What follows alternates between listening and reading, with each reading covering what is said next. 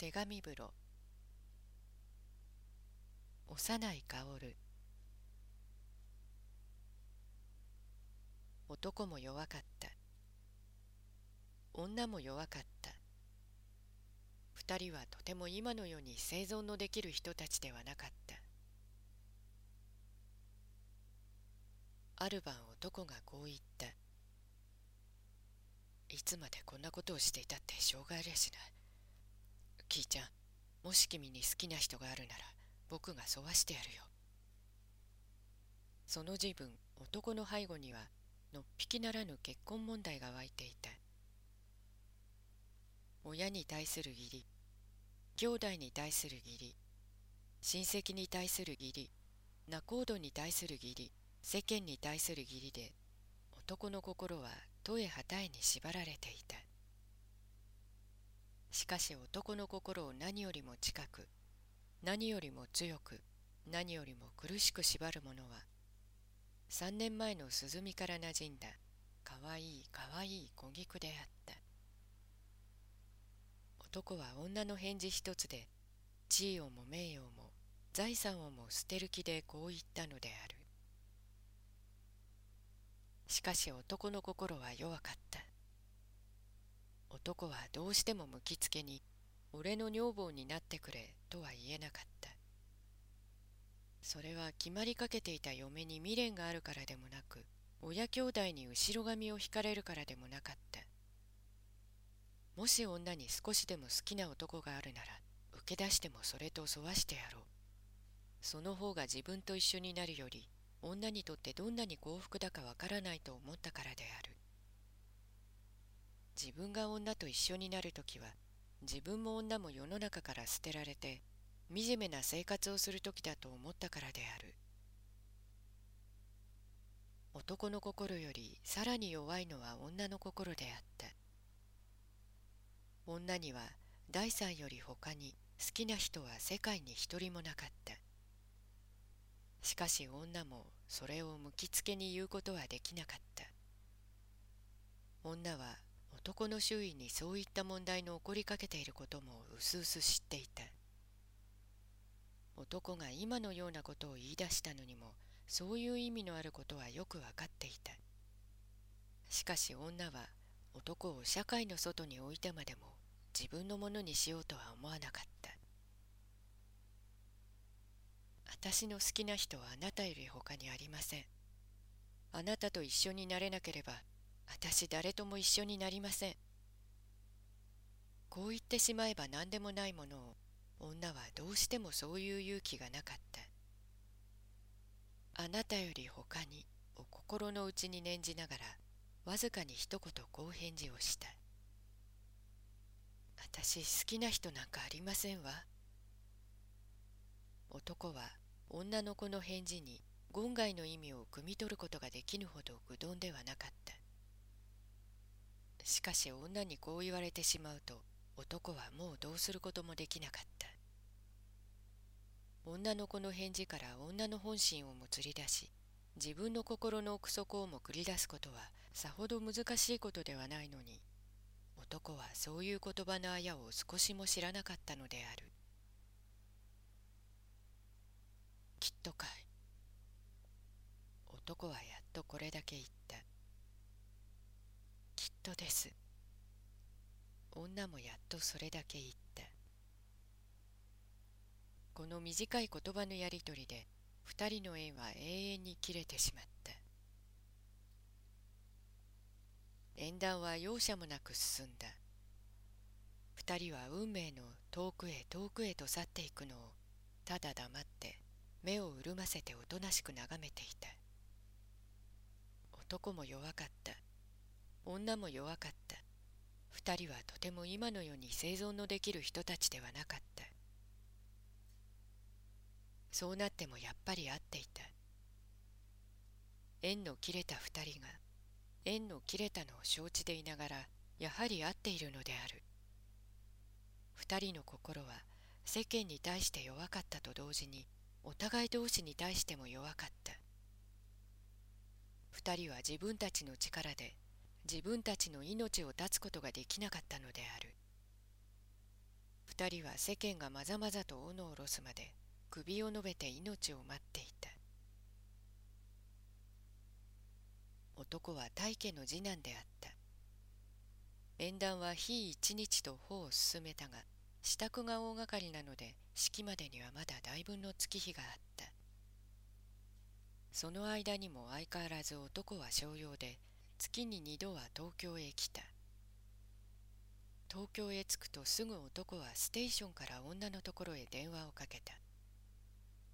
そしてその夕方にはきっとどこかで会っていた。男は女のためにかなりの金を出していたのであるが女の抱え主が隠語なので二人はもう女の土地では会えなくなっていた。二人は赤坂のある家で会っていた。女は夜の12時を聞くときっと差し引きで吉町へ帰った。そして明くる朝早い電車できっとまた山王下へ来た。女の抱え主は毎日のように女を責めた。お前くらいバカな女はないよ。全体芸者をしていて客に惚れる間抜けがあるものかね。それも奥さんにでもなれるというのならまだしものこと。もう近々よそからいいのが来るんだって言うじゃないか。そんな人に義理を立てるやつがどこ探したってあるものかね。それよりかこないだから話のある大阪のあきさんね。早くあの方のお世話におなりよ。第三のようなしみったれとはわけが違うんだからね。女は何と言われても黙っていた。ある晩女はあきさんの座敷で散々に酔わされた。女の抱え主がその座敷へ出る他の抱えに胸を含めておいて無理から女を酔わしてしまったのである。女は苦しい胸をもだえながらあきさんの泊まる家へ泊まってしまった。その晩一座した芸者で第三に始終呼ばれるのは小力という目の涼しい口元のかわいい一人だけであった。小力は小菊と一緒に第三に会い始めた自分から第三を思っているのである。第三が小菊と深い仲になってからもやっぱり第三を慕っているのである。女はそれを知っていた。ちょうど23日すると男がまた商用で東京へ来た。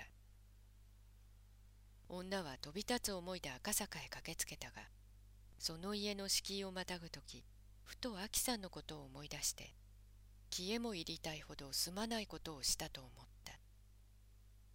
女は男の顔を見るが否や畳に額をすりつけぬばかりにして図らず犯した罪の成り行きを一つ残さず打ち明けた。すみません。すみません。すみません。女はすでに縁の切れた男を。よその誰かを妻にする男を。やがては顔さえ見られなくなる男を。操を断つべき夫かなんぞのように思ってひた謝りに謝るのである。心の弱い男はこれを聞くとちまち自分の今の地位をも女の地位も忘れてしまった。男も女を自分の妻かなんぞのように思っていつにもなく強い言葉を吐いた。よく話してくれた。しかし君は小力に言いつけられるのがつらいので自分から白状したのかい？それとも僕を偉い人だと思って白状したのかい？あなたを偉い人だと思って白状したんです。女は即座にこう答えた。女の調子はいつにもなく強かった。よしじゃあ君はそのアキさんとかにした以上のことを僕にしなければならんね。男はさらにこう言った。以上のことってどうすればいいんですの？女には男の心が読めなかった。証拠だ。証拠だ。証拠を見せるんだ。男は息を弾ませて青い顔をしながらこう言った。女は震えながらじっと男の青い顔を見つめていたがふとあることを思いつくと「分かりました。きっと見せますわ。きっと証拠を見せますわ」とこう言いながら男の膝を両手でしっかりつかんだ。女はもう震えていなかった。男はその晩すぐ仙台へ帰らなければならなかった。二人は車を連ねて赤坂の家を出た。丸の内の暗い広い道で車が左右へ分かれる時。女は男の後ろから震える声でこう叫んだ「きっと送りますよ」しかしそれは男に聞こえなかったかして男はただ「さようなら」と何気ない調子で答えただけであった